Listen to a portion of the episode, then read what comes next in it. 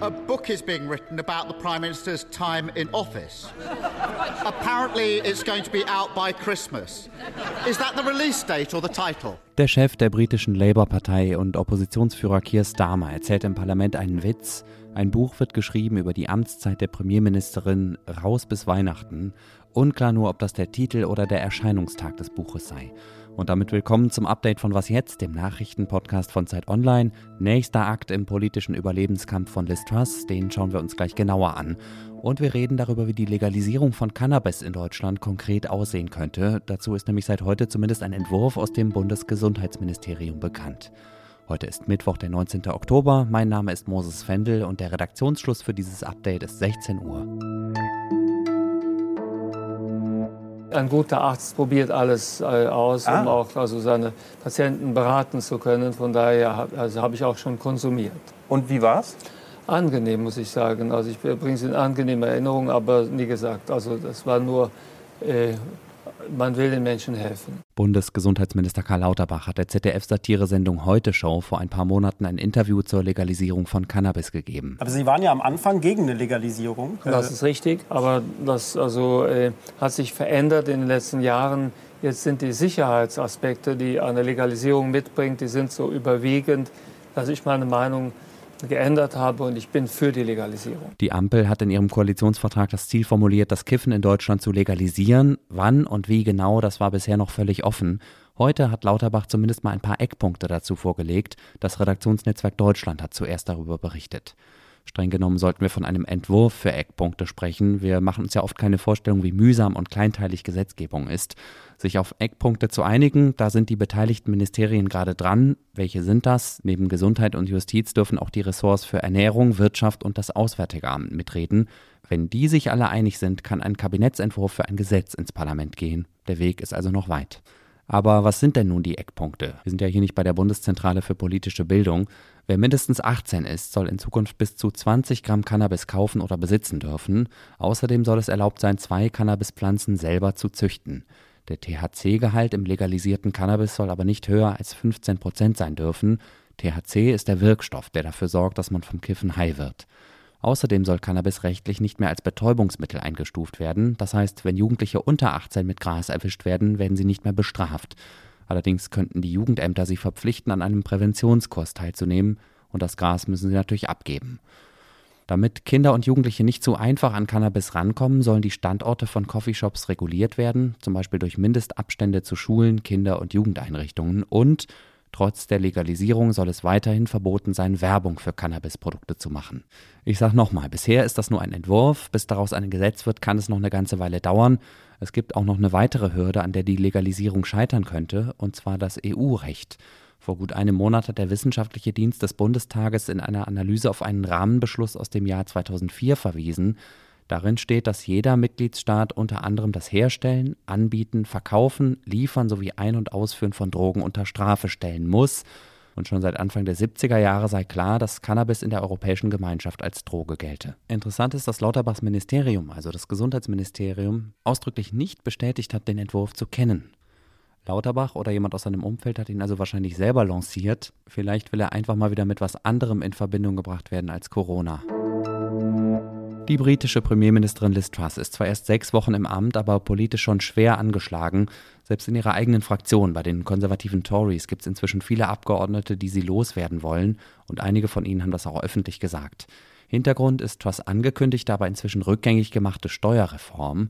Mit massiven Steuersenkungen wollte sie für Wachstum, Wachstum, Wachstum sorgen, weil sie sich aber offensichtlich keine Gedanken um die Finanzierung, Finanzierung, Finanzierung des Staatshaushalts gemacht hat, gab es am Ende an den Finanzmärkten Unruhe, Unruhe, Unruhe. Heute am frühen Nachmittag unserer Zeit musste sie sich im Parlament den Fragen der Abgeordneten stellen und wie man das kennt von den Debatten im britischen Parlament ging es hoch her. Liz hat Fehler eingeräumt und gesagt, dass die ihr leid täten. Sie hat aber auch angekündigt, dass sie weitermachen will. But the right thing to do in those circumstances is to make changes, which I've made, and to get on with the job and deliver for the British people. Unsere London-Korrespondentin Bettina Schulz hat die Fragestunde beobachtet. Hallo Bettina. Ja, hallo nach Berlin. Wie hat sich Truss geschlagen im Parlament? Besser als ich dachte. Also sie ist eigentlich sehr selbstbewusst aufgetreten und hat also gleich klar gemacht, hier, ich kämpfe, ich weiche hier nicht zurück, ich mache meinen Job weiter und sie ist von der Fraktion eigentlich auch sehr gestützt worden. Also da kamen keine scharfen, bösartigen äh, Nachfragen aus dem Hinterhalt her. Also von daher hat sie eine gute Figur gemacht, obwohl sie natürlich, das hast du ja schon gerade gesagt, massiven Gegenwind bekam von der Labour-Partei, Opposition, Forderungen zurückzutreten, aber sie hat da standgehalten. Wie viel Rückhalt hat sie denn jetzt in ihrer Fraktion noch und woran machst du das fest? Also nach außen haben sich da jetzt die Ränke geschlossen. Das heißt aber nicht viel, denn im Prinzip ist es eigentlich nur so, dass die Fraktion im Moment nicht weiß, was sie machen soll. Truss selbst will nicht zurücktreten. Die Umfragen sind natürlich katastrophal. Also im Moment ist es so, dass 80 Prozent der Bevölkerung am liebsten hätten, wenn sie zurücktreten würde. Selbst die Mehrheit der konservativen Parteimitglieder, die sie gewählt haben, würde am liebsten, dass sie abtritt. Von daher, ihr Stand ist sehr schlecht, aber was soll man machen? Die Fraktion würde am liebsten einen Einheitskandidat oder eine Einheitskandidatin hinter den Kulissen auswählen, die dann als Nachfolgerin von Truss präsentiert werden könnte. Aber in der Fraktion gibt es erhebliche Machtkämpfe zwischen dem neoliberalen Flügel und dem eher traditionell konservativen Flügel, zwischen unterschiedlichen Abgeordneten. Und solange die sich nicht einig werden, wer ihr folgen kann, muss die Fraktion stillhalten. Und das ist das, was wir jetzt sehen. Ob das sich ändert, nachdem Ende Oktober der neue Haushalt präsentiert wird oder vielleicht gegen Ende des Jahres, müssen wir sehen. Sie ist nicht stabil. Die Regierung wackelt eindeutig.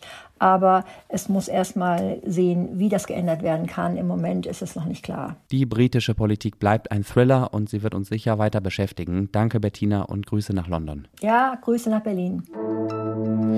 In den vier von Russland annektierten ukrainischen Regionen gilt ab morgen offiziell der Kriegszustand. Das hat der russische Machthaber Wladimir Putin bei einer Sitzung des Sicherheitsrates angekündigt, die im russischen Fernsehen übertragen wurde.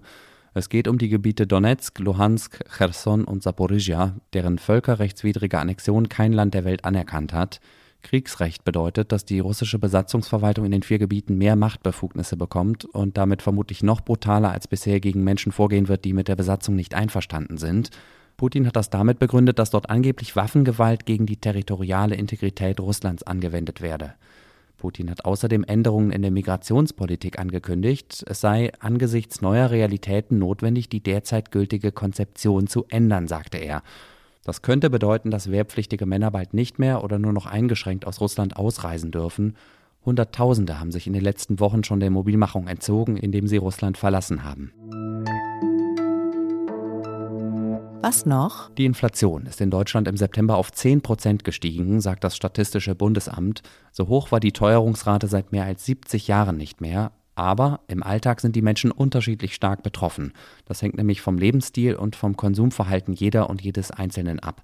Wenn Sie das für sich genauer wissen wollen, empfehle ich Ihnen den neuen Inflationsrechner vom Zeit Online Datenressort, der seit heute online ist. Es ist ganz einfach und dauert auch nicht lange.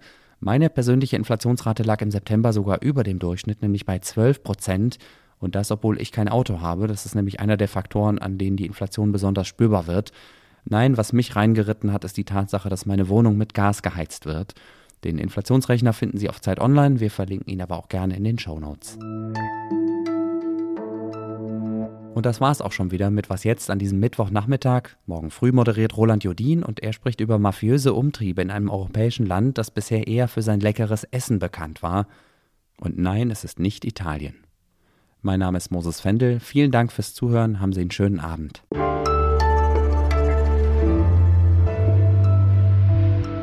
Pressesprecherin des Gesundheitsministeriums ist anscheinend schon ziemlich nervös wegen der Cannabis-Legalisierung.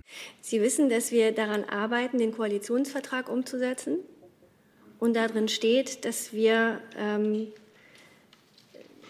dass wir Cannabis, ähm, darin steht, dass wir äh,